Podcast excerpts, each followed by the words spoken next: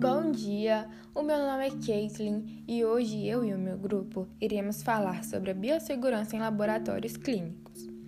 A biossegurança em laboratórios tem como objetivo a minimização e o controle de riscos decorrentes das atividades exercidas nos laboratórios, buscando evitar possíveis acidentes e assegurar a saúde.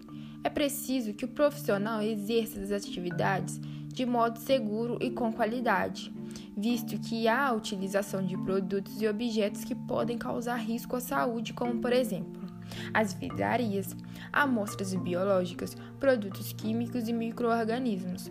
Tendo em vista essa exposição, é fundamental que o profissional faça uso dos EPIs, como as luvas, o jaleco, máscaras e óculos de proteção, para garantir sua segurança e qualidade nas práticas laboratoriais. Laboratório de estudos clínicos, o risco mais abundante em toda a rotina é o biológico.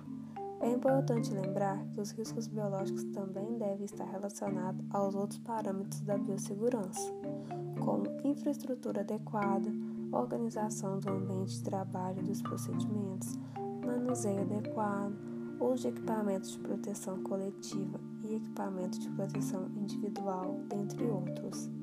Para a classificação dos riscos biológicos, é utilizado critérios como natureza do agente biológico, visando seu potencial infeccioso para humanos e ou animais, a virulência, que é a capacidade patogênica desse agente, modo de transmissão, estabilidade a condições adversas, disponibilidade de medidas profiláticas e tratamento eficazes. Com esses critérios associados a outros, tem-se a classificação dos riscos, dividida em quatro níveis.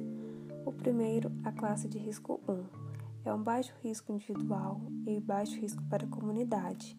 A classe de risco 2, moderado risco individual e limitado risco para a comunidade. A classe de risco 3, que é um alto risco individual e moderado risco para a comunidade. E a classe de risco 4, que é um alto risco individual e um alto risco para a comunidade. Para risco individual, é considerada a gravidade de danos e o tratamento disponível para risco comunidade se refere a potencial de transmissão, gravidade de danos e tratamento disponível. Assim, de acordo com os riscos que o laboratório possa trabalhar, é definido os níveis de biossegurança deste ambiente. A partir desses níveis, o laboratório segue normas de segurança para o manuseio das amostras e procedimentos. Os níveis são: nível 1 Normalmente são laboratórios de ensino e pesquisas básicas, que devem seguir o manual de boas técnicas de microbiologia. Os procedimentos podem ser realizados sobre bancadas, sendo fundamental o uso de equipamentos de proteção individual. De nível 2, são serviços básicos à saúde, diagnóstico e pesquisas. Devem seguir o manual de boas técnicas microbiológicas, devem ser utilizados equipamentos de proteção individual e equipamentos de proteção coletiva. Os laboratórios de nível 3 são os de serviços especiais de diagnósticos e pesquisa. Normalmente ficam em nível de confinamento. Segue os mesmos procedimentos do nível 2, adicionando roupas especiais, acesso restrito e ventilação dirigida.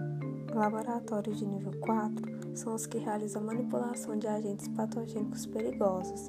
Segue os parâmetros do nível 3, além de entrada hermética, saída do laboratório com ducha e eliminação especial de resíduos. Utiliza câmaras de classe 3, segurança classe 2, autoclave duas portas através da parede e ar filtrado. Um laboratório de análises clínicas se encaixa no nível 2 portanto segue os parâmetros estabelecidos para esse nível. Porém, em tempos de pandemia causado por um agente biológico classificado em nível 3, segundo a classificação de agentes biológicos do Ministério da Saúde, como é o caso do Covid-19, deve ser tomado maiores cuidados e maior atenção na realização dos testes e atendimento aos pacientes.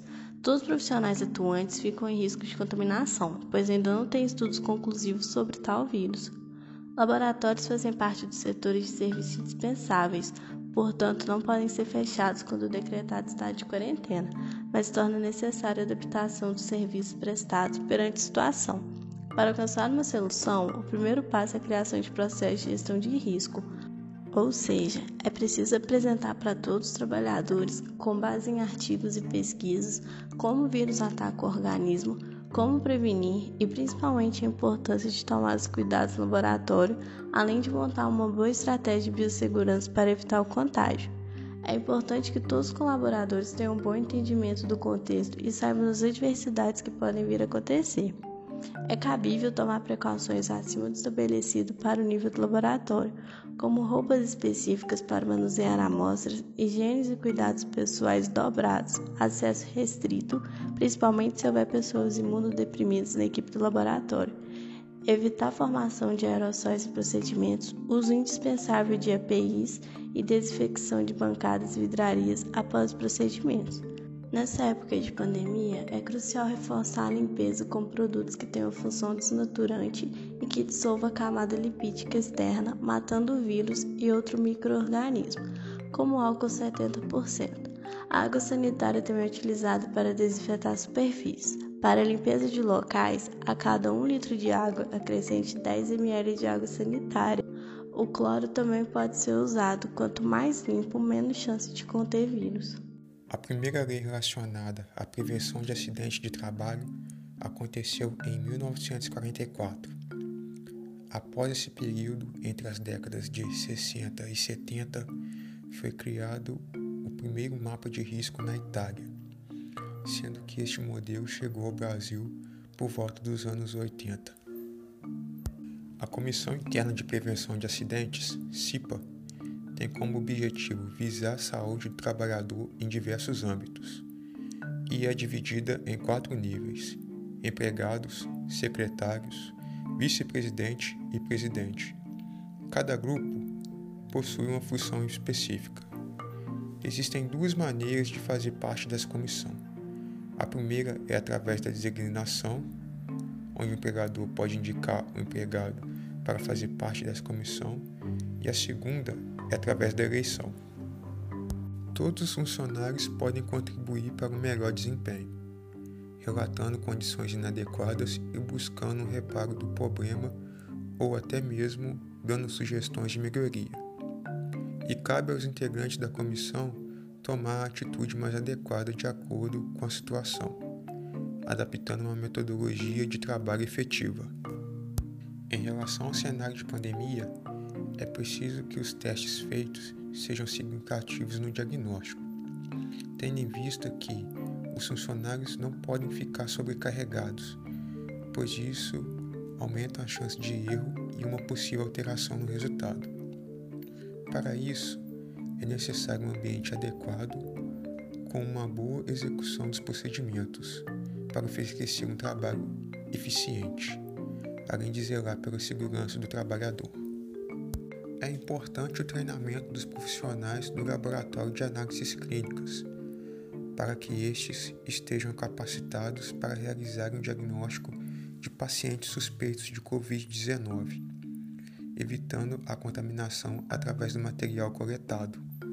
A CIPA tem a função da construção de um mapa de risco, que é a representação gráfica de um determinado ambiente, sendo este construído tendo a base na planta baixa o esboço do local, colocando os tipos de riscos, sendo estes ergonômicos, acidentes, físicos, químicos e biológicos. Estes riscos são representados por círculos, e cada um tipo de risco é representado em uma cor específica, sendo esta cor padronizada em um mundo inteiro. Em cada ambiente de trabalho, deve ser construído um mapa de risco específico, podendo ser representado na mesma região diferentes tipos de risco, dependendo do que é manipulado nesta área. Por exemplo, um laboratório de análises clínicas, além de manipular materiais biológicos e substâncias químicas, os técnicos também manipulam diversos tipos de equipamentos. Na manutenção de um laboratório de análises clínicas, é preciso fazer uma verificação minuciosa de todos os itens, redobrando os cuidados com os equipamentos que são utilizados constantemente no diagnóstico de Covid-19. Estes devem ser esterilizados e desinfectados separadamente, a fim de evitar a contaminação destes. Deve-se atentar em todos os tipos de equipamentos, a fim de reduzir um possível erro no diagnóstico.